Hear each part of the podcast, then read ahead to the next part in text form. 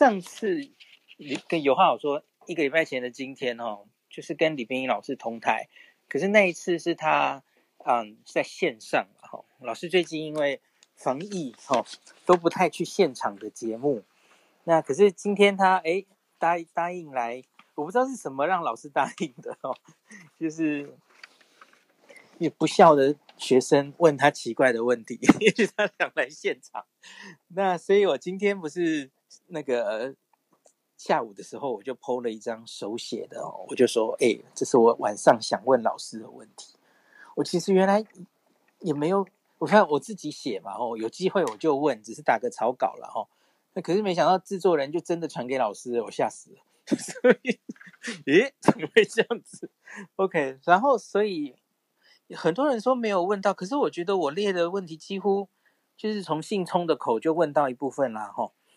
那后来在录完之后，跟老师走上来的时候，我又再偷偷的问了一些，对，所以 我现在跟大家大概讲一下，哦，那个我偷问到的答案，然后今天晚上李冰英老师大概他回答的，很简单的帮大家整理一下，哦。首先，我觉得比较重要的是，老师今天回答了上个礼拜，就是我们呃最后下音乐的时候，我问老师的问题，他来不及回答嘛，吼，就是现在 WHO 还没有定出这种所谓免疫桥接或是 EUA 的世界的共通的标准，那我们现在就要自己审 EUA 啦。那假如我们还没有，就是等于是全世界制定标准啊，这个，诶，看会不会有什么问题了哈？那老师主要说的是哈，他他举一个例子，其实是上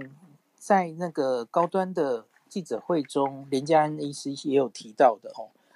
就是有一个法国疫苗哦，V 开头的疫苗，那个是个灭活疫苗。那他最近申请英国在英国做临床试验，那英国法规单位其实就是给他类似我们这样子的 EUA 的标准哦，免疫桥接，就是要他去跟 AZ 疫苗比较，所以我觉得我们大概也是看到了这个东西，所以才学他了吼。所以要说是全世界之先，那部长在立法院上礼拜五有被问到这件事嘛吼。就问说，我们是不是全世界哈第一个用这种免疫桥接的方式给予 E V 的国家？部长说是啊。那可是李冰颖老师今天就拿那个英国批准备让这个呃法国的灭活疫苗过的这件例子，就说哎不是啊，别人有这样做哦。那我觉得还还是要说服人的是 WHO 在开会嘛。那他他可能也很想定出标准，可是他终究还没有定出嘛。那所以万一没有定出的时候，那那还是这样做的话，的确你还是会有一些人觉得有争议哈。我们自己这样制定的标准，那未来人家到底会不会理我们哈？那哎，这个这个我觉得这个争议还会持续，在我们时间大概发生在什么时候呢？这个 EUA 大概是七月初，因为。大家都知道，这个中研院会把 AZ 疫苗的受试者，那施打者的抗体做出来，大概是六月底，所以这个资料一有了吼，跟他比较 PK 一下吼，大概就可以决定要不要 EUA。所以时间是发生在七月初。那我是觉得到七月初之前吼，各专家们还是继续对话了。我我觉得也。不是某个老师说了算了，我我觉得大家这两个礼拜在这里讨论很久了，我觉得你大概都知道了正方跟反方的说法哈，我觉得各自都有各自的道理了哈，嗯，总之继续对话吧，我觉得不是继续 互相攻击、互相抹对方这样子哈，这样不好哈，他请就是推出一些可行的方式了哈，好，那这里我就不琢磨了，反正大家就知道。李医师大概的说法，那今天李医师还蛮讲的蛮多，我我自己也是觉得听了很有收获哦。就是他说蛋白疫苗，像是我觉得他跟何美香老师都对于蛋白疫苗有一定的信心。不管是安全性啊，安全性今天他其实讲了蛮多嘛，吼，像是从机制面来讲，那他说，因为不管是第一个 mRNA 疫苗，还有腺病毒载体疫苗，其实都是新的平台，所以它还没有长久的追踪的经验，所以它会带给我们惊惊讶的，而且这个惊讶还继续在出现。老师说的很对啊，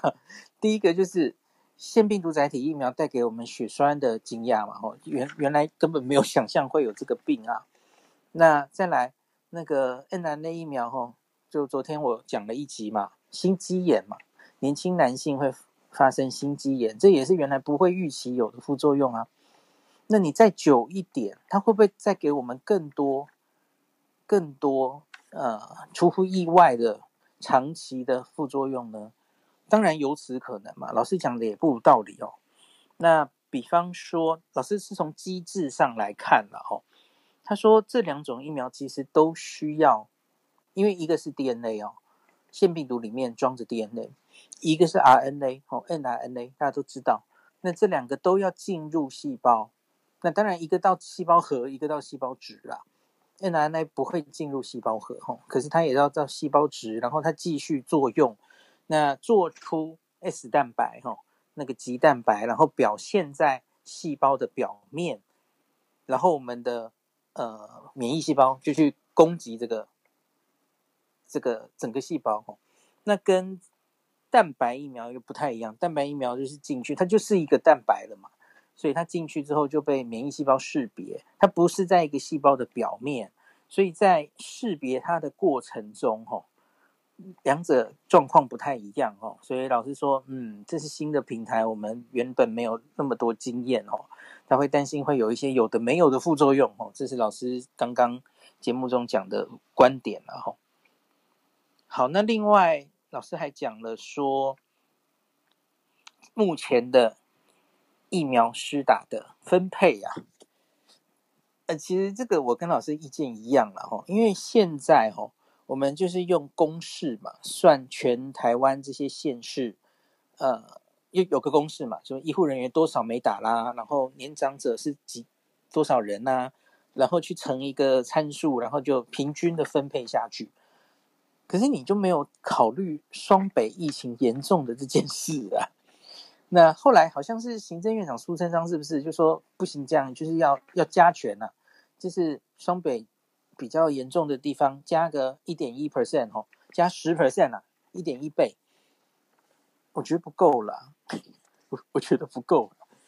就是你你原来可能是很担心被大家说话说分配不公平，可是我觉得你现在才叫分配不公平诶，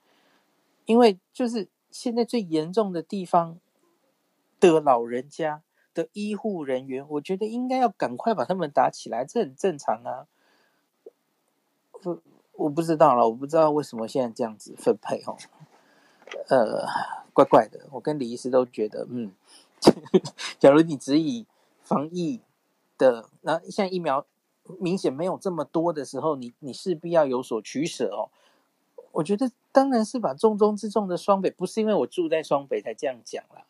是这是战略啊，你应该把那里的人都先打打好打满才对嘛。呃，对呀、啊，反正就这样。那老师今天有提到这个问题哈，可惜我们可能都不是最上面做做决策的人。那另外是，嗯，出国的问题，其实我后来没有问了。就是你打不受国际认证的疫苗，那是否无法？其实应该是说不是无法出国，是你出国就要隔离的问题了哈。那那个地方可能会不认证你的两剂疫苗，所以你去还要隔离个七天、十四天什么的哦。因为我觉得这个其实也不是老师说了算嘛，对不对？所以我觉得还是不要问好了。我我自己是觉得，今天下午有接受范琪培那个范范这个老师的这个一个节目的专访，应该近日也会播出哈、哦。他们有问问我这个问题，我个人其实没有太担心这件事，因为我觉得总会找出出路的。就是接下来，虽然我们自己 EUA 是一回事了哈，我想 WHO 会定一个他们批准认证这些新冠疫苗的不同于原本的第三期的方法，我想 sooner or later 他们总会定出来的。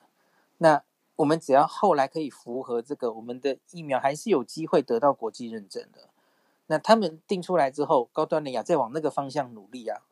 就比方说，他要求后来还是要一个怎么样的第三期，呃，或是免疫桥接的方式，跟我们现在讲的不一样，那就去做那个那个国际认证的方法嘛。我觉得总会有一条出路的啦，哈。就算再不济，最后没有人要认证我们的疫苗，哈。那你也知道，台湾又不是 WHO 的会员国什么的，哈。这这这也许也不完全是学术问题，那又怎么样呢？最后。就跟中华民国的护照也，大家知道吗？不在联合国里面，可是我们一国一国去把签证弹出来啊，谈了两百多国啊，呃，又如何呢？嗯，我们去跟日本说，哎，我们高端联亚有这样的资讯哦，打了这两个疫苗可以让我们就免除十四天吗？你觉得日本会不答应吗？嗯，就大概这个意思啊，我觉得不用想那么多啦。或是你你能出国的时候，你觉得是什么时点？可能是明年，可能是今年底，哦，或是一年后，那个时候会不会其实需要打第三剂疫苗？那个时候会不会我们其实疫苗已经很多了哦？呃，已经变成卖方买方市场，对不起，呃，国内已经有很多 AZ、辉瑞、哦，莫德纳，那你的第三剂就打它，哦。然后就解决了你认证的问题等等哦，我觉得现在不用想那么多了。现在你是能出国出去哪里？大概这样了哦。所以我其实也有我的答案了。我觉得这就不用问李医师了，因为其实他也回答不出来吧，又不是他说我就算。好，那在我跟老师一起散步到就出来的时候，我很快的问了老师两个问题，我也跟大家报告一下哈。一个就是肺炎链球菌肝五号。链球菌疫苗，哦，老师说那个没有用了。老师，因为老师持的观点是这样的，他说，因为目前新冠，然后重症啊，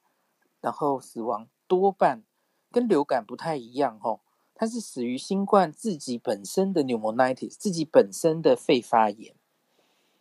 不是死于续发性的细菌感染，这跟流感不一样。流感通常是死于续发的细菌感染，所以因此它给抗生素，或是给这种预防细菌的抗生素，哈，啊，对不起，预防细菌的疫苗是有意义的，是可以减少它的死亡率的。那可是新冠就不太是哦。那当然，那个大家都知道，那个很多人说的那个病例回溯的研究，哈。那个证据率本来就没有那么足，然后其实也有别的资料没有办法复制这样的资料哈。那所以老师基本上觉得那个应该是没有什么效，那效果有限。那可是他不反对大家去打这个疫苗，因为如同我跟大家说过的嘛，这个疫苗本来就是一个很不错的疫苗哈，值得投资的疫苗。好，这个是肺炎链球菌疫苗问了小李皮的意见哦。好，再来就是伊维菌素啊，这大家也知道，我昨天做了一集啊。好、哦，这个寄生虫药到底有没有效？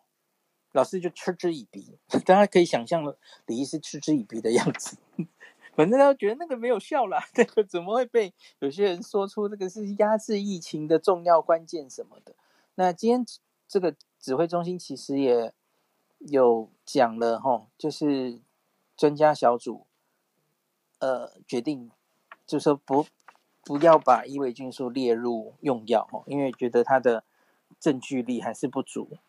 那大型的它各种各种的临床试验哦，有种种的问题，然后其实都没有很好的证据可以说服它在各方面对这个新冠病毒是有帮助的。那最近它会被提出，是因为印度有大量的使用这个。伊维菌素，然后似乎在某些地方就把疫情压下来了。可是我看也有正方反方在这边攻防哦。有有些印度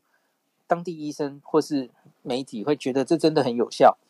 可是像 WHO 就完全不买账。然后，然后有些医师昨天我遇到一个 Clubhouse 有一个印度房哦，印度医师的房间，然后我看里面也是站成数团，就有些医医医师就义正辞严的说没有完全几几乎完全没有效哦，然后也有人跟他持不同的观点，这样反对的人主要是说，真的压下疫情的关键可能还是严峻的封城，或是其他一些工卫措施。然后甚至说给药之前，其实那个曲线已经降了哦。其实老我老实跟大家讲，我没有研究了，我没有好好去研究这件事，所以也许这里可以再看看后续会不会有印度的医师写出论文或怎么样哦。因为因为终究你现在是一个现实生活中哦，大量给，那这个不是很科学性的，可以好好分析它的哦。就就看后来有没有用研究的方式能，能能把它整理出来，到到底到底这样大量给是有没有效？哈，好，总之李冰老师说，就目前已经发表的论文来看，他们都觉得伊维菌素应该是没有效的，哈。好，那再来应该差不多了。我我其实写的问题大概都有问啊，嗯。有一个东西我其实听到老师讲，可是我来不及提问了哦。老师有说，AZ 疫苗啊，那个打了之后，它不能防你无症状感染，就你还你还是可能变无症状感染，然后有传给别人的能力哦。那这个其实我我我自己有看到，像以色列的，诶，是以色列吗？呃，对不起，应该是美国的资料，美国大型追踪的资料哈、哦。美国的辉瑞跟莫德纳这两款 mRNA 疫苗，它是可以连无症状感染者都防得非常好的哦。他们有长期追踪几个月的，就是定期去测这些医护人员的 PCR 哦，然后结果哦，连无症状感染都可以防得很好哦。那可是 AZ 的话，就是早期发表在那那篇也是追踪定期去做 PCR，结果他发现无症状感染大概只能有二十 percent 的防护力吧。所以在这里是有差的，所以那个时候我其实是想问老师这个，所以说，所以老师，我们是不是更应该让前线医护或是从机场进来的人，吼，那或是在比方说护理护理之家照顾的那些人员，吼，你你假如打了 AZ，然后你还是会无症状感染，然后还是会可能会传给病人或是传给那些老人家，那那不是白？这是危险啊！所以你应该让这些人优先施打 nrna 疫苗，或是就如同我之前已经讲过好几天的哦，或是你就让他 AZ，然后第二剂打莫德纳，可以让他哦那个综合抗体可以冲得更高哦，保护他自己也是保护他接触的人嘛哦。那比方说医护人员了哦，我觉得医护人员应该值得最高的免疫力，然后因为。大家其实最近已经看到一个问题，就是印度变种病毒在后面啊。像英国现在是哦，疫情虽然控制，可是最近几周